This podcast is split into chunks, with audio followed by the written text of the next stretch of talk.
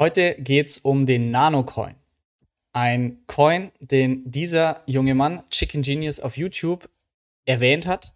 Er hat alle seine Kryptowährungen verkauft, um Nanocoin zu kaufen. Ähm, ich bewundere ihn sehr. Multimillionär, macht es sehr cool auf YouTube, er möchte damit kein Geld verdienen, spendet das Geld und hat einen guten Riecher mit Tesla schon sehr früh. Also wenn er was sagt, das ich noch nicht kenne, dann lohnt sich auf jeden Fall für mich der Blick näher rein.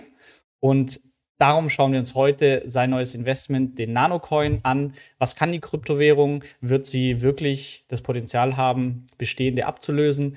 Ähm, ist da eine Verhundertfachung, was auch immer, möglich? Viel Spaß im Video.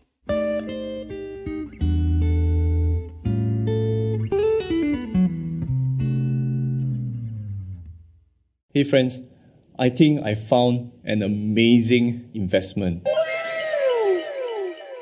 It's been a long time since I found something so groundbreaking like Tesla. Ja, wie gesagt, Nanocoin, darum soll es heute gehen. Ich wurde stutzig, ähm, kannte ich noch gar nicht. Also schauen wir uns den heute einmal genauer an. Dazu in die Kleinansicht. Risikohinweis, keine Anlageberatung, sowieso nie für bare Münze nehmen, was irgendein YouTuber oder sonst wer sagt. Also persönliche Meinung, keine Empfehlung, keine Beratung, immer eigene Recherche machen und dann entscheiden, was individuell gut ist.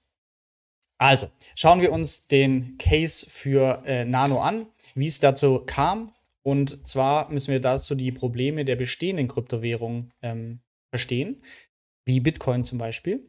Und das ist Punkt 1, schlechte Skalierbarkeit. Das heißt, im Fall von Bitcoin, jeder Block in der Blockchain kann nur eine bestimmte Menge an Transaktionen oder Daten speichern. Und das bedeutet, dass das System insgesamt nur eine bestimmte Anzahl Transaktionen pro Sekunde verarbeiten kann. Und der Platz von dem Block wird quasi zur Währung. Ähm, die mediane Transaktionsgebühr bei Bitcoin beträgt aktuell 5 Dollar.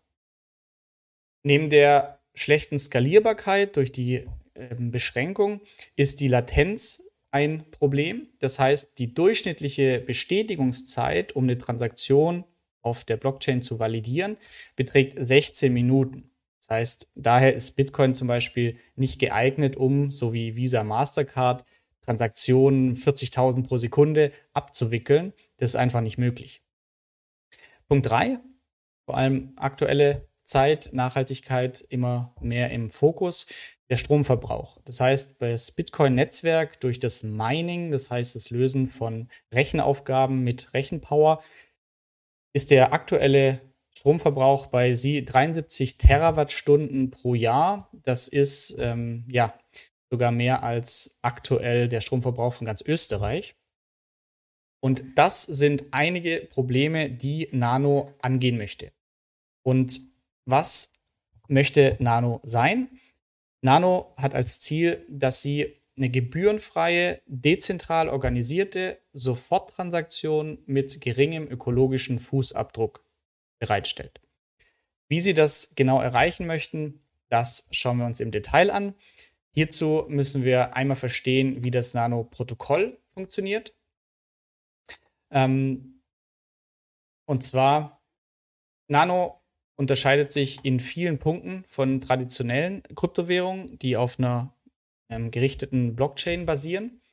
Und zwar ist das Besondere bei Nano, dass jeder Account, also wenn ich mir hier eine, eine Wallet mache, einen Account habe, dass jeder Account eine eigene Blockchain führt, auf der er sein Kontenbuch protokolliert. Das nennt sich auch Distributed Ledger Technologie. Und die verschiedenen Blockchains des, der Accounts sind in der Block-Lattice-Datenstruktur miteinander verbunden. Und Nano war eine der ersten Kryptowährungen 2015 gegründet, welche auf einem gerichteten azyklischen Graphen basiert. Das sehen wir hier links. Wer hier im Studium Operations Research Optimierung hatte, äh, wird sich zurückerinnern. Also für uns aber nur wichtig, okay, wir haben hier eine eigene Blockchain in den Accounts und haben insgesamt die ähm, Blockchain noch ganz anders miteinander verknüpft. Wie kommt es jetzt zum wichtigsten Faktor, nämlich zur Validierung von Transaktionen. Und dazu das Nano-Protokoll, der Konsens, das heißt, dass die Beteiligten entscheiden, ja, die Transaktion 50 Nano von Florian zu Sebastian haben stattgefunden. Ähm, das funktioniert hier durch eine Modifikation des Proof of Stake ähm, Mechanismus. Zur Wiederholung, Proof of Stake heißt durch Anteile, also Stake von einer gewissen Anzahl an Coins, habe ich die Berechtigung, dass ich eine Transaktion bestätigen kann. Und die, dieser Algorithmus ist jetzt so modifiziert, dass bei Nano, es nennt sich Open Representative Voting, die Halter der Accounts Repräsentanten bestimmen und diese wiederum können widersprüchliche Transaktionen ablehnen. Das heißt, das Stimmgewicht richtet sich nach der Höhe der von den Repräsentanten gehaltenen Coins und die Transaktion, die zuerst 51% Bestätigung erreicht, die wird dann in die Blockchain geschrieben und hier somit validiert. Wir haben zusätzlich noch einen minimalen Proof of Work ähm, als Spam-Schutz. Da kommen wir aber bei der Kritik oder den Risiken nochmal drauf zu sprechen. Dann als nächster Punkt haben wir, wie wollen Sie diese einzelnen Ziele jetzt wirklich umsetzen? Und zwar ist das Problem oder was hier Nano oder ich ganz spannend finde und Nano angehen möchte, ist, dass bisher die ähm, Kryptowährungen für bekannte Fragestellungen immer auf einen Lösungsweg setzen. Und dieser Lösungsweg, ähm, der beantwortet die unterschiedlichen Fragen, aber natürlich einfach nur kompromissbehaftet. Und Nano hat jetzt versucht, für jede dieser einzelnen Fragestellungen eine maßgeschneiderte Lösung zu finden. Gehen wir sie durch. Gebührenfreiheit. Nano verzichtet komplett auf das Mining. Ähm, der Konsens wird durch die modifizierte Proof of Stake ähm, Konsensverfahren gefunden, bei dem es keine monetären Anreize gibt. Im Gegensatz zum Mining, also ich löse Rechenaufgaben für Bitcoin und bekomme dadurch eine Anzahl an Bitcoin. Dadurch habe ich einen monetären Anreiz. Und das haben wir jetzt bei Nano nicht. Ähm, die Accounthalter mit vielen Anteilen, die als Repre Representatives gewählt werden, die haben selber auch ein inhärentes Interesse daran, dass die Glaubwürdigkeit des Systems intakt bleibt, um ihre eigene Investition zu schützen. Also das ist deren Anreiz. Und sie stimmen gemäß ihrer Anteile über die fraglichen Transaktionen ab. Im Gegensatz zum traditionellen Proof of Stake verfügen die Accounthalter aber weiter voll über ihre Coins, da die Menge das Stimmrecht verleiht und diese nicht zusätzlich gestaked werden müssen. Um das zu verstehen, also Staking haben wir ja zum Beispiel auf der Cake-Plattform, ähm, auf der ich investiert bin, für DFI. Also da gebe ich meine DFI ins Staking und ich verliere dadurch meine Kontrolle. Also ich gebe sie frei, ähm, damit sie für Staking genutzt werden können. Und das ist jetzt bei Nano aber nicht der Fall, sondern ähm, ich verfüge weiterhin über die Coins. Das heißt, allein dadurch, dass die die Menge mir das Stimmrecht verlieren hat, ver, äh, verliehen hat, äh, muss ich meine Staking-Coins nicht ähm, sperren, um diesen Konsens bilden zu können. Ökofreundlich, das wird hierdurch erreicht, dass einfach das Mining fast komplett wegfällt. Das heißt, wir brauchen hier nicht ähm, große Rechenpower, Grafikkarten, die Aufgaben lösen, sondern ähm, wir haben einmal die Nanocoins, die in Umlauf gebracht wurden. Das war auch nicht durch ein ICO, Initial Coin Offering, sondern ähm, man hat es so gemacht, und zwar kennt ihr die Capture-Prüfung, dass wir keine Roboter sind, wo ich auf Ampeln klicken muss oder Autos aussuche. Und ähm, durch diesen Punkt hat man das erreicht, dass wer diese Aufgaben gelöst hat, der hat eine fixe Menge an Nano bekommen. Und die maximale Anzahl an Nano ist ebenfalls begrenzt auf 133 Millionen Stück. Und das Interessante oder Tolle ist auch, dass für die Konsensfindung kein zunehmend steigender Energieverbrauch notwendig ist. Das heißt, bei Bitcoin zum Beispiel werden die Aufgaben immer komplexer. Das heißt, immer mehr Rechenpower ist notwendig, um immer weniger Bitcoin zu schürfen.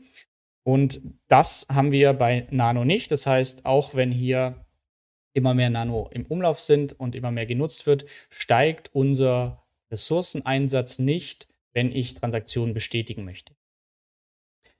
Dezentral durch diese Distributed Ledger Technologie ähm, und das Fehlen von großen Minern ähm, haben wir ein hohes Maß an Dezentralisierung im Nanosystem. Zum Punkt sofortige Transaktion. Ähm, die hohen Transaktionsgeschwindigkeiten, die kommen dadurch zustande, dass der Account seine eigene Transaktion durch seine kryptografische Signatur bestätigt. Ähm, es wird hierdurch noch eine geringe Verzögerung zur Validierung eingebaut mit Absicht, um gerade bösartige Teilnehmer, Spammer zu erkennen und zu bekämpfen. Und außerdem ist die Blockgröße bei Nano sehr klein. Die besteht einfach nur aus, also für eine Transaktion, besteht nur aus einem Sendeblock und einem Empfängerblock. Das heißt, wir haben insgesamt auch hier ein sehr schlankes Protokoll ohne zusätzliche unnötigen Funktionen. Ähm, Nano möchte das Zahlungsmittel für Peer-to-Peer, -Peer, das heißt für den direkten Zahlungsaustausch zwischen zwei Parteien werden und nicht mehr oder irgendwas anderes.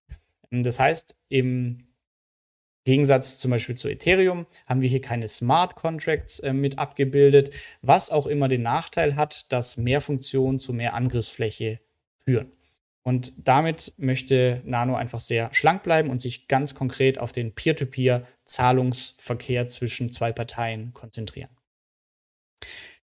Schauen wir uns an, wie weit Nano schon ist oder warum es hier Chicken Genius von nächsten äh, Verhundertfachungsmöglichkeit spricht und so weiter. Ähm, hängt natürlich immer von der Marktkapitalisierung ab, wo wir schon sind. Und wenn wir uns anschauen, die Platzfische Bitcoin und Ether, also Bitcoin aktuell bei 536 Milliarden ähm, US-Dollar, nee, Euro, egal, Größenordnung ist wichtig, sind wir hier bei Nano bei 539 Millionen. Das heißt, da, wenn man sagt, okay, es ist irgendwie ähm, wahrscheinlich, dass Nano hier einen großen Marktanteil abgraben wird, dann ist hier ein extrem hohes Potenzial, einfach nur was die Marktkapitalisierung angeht. Wie läuft es denn heute schon? Und auch hier für mich immer ein gutes Zeichen, wenn so ein Coin oder irgendein Projekt auf Reddit gut diskutiert wird und es hier schon eine eigene Community und Fanbase gibt.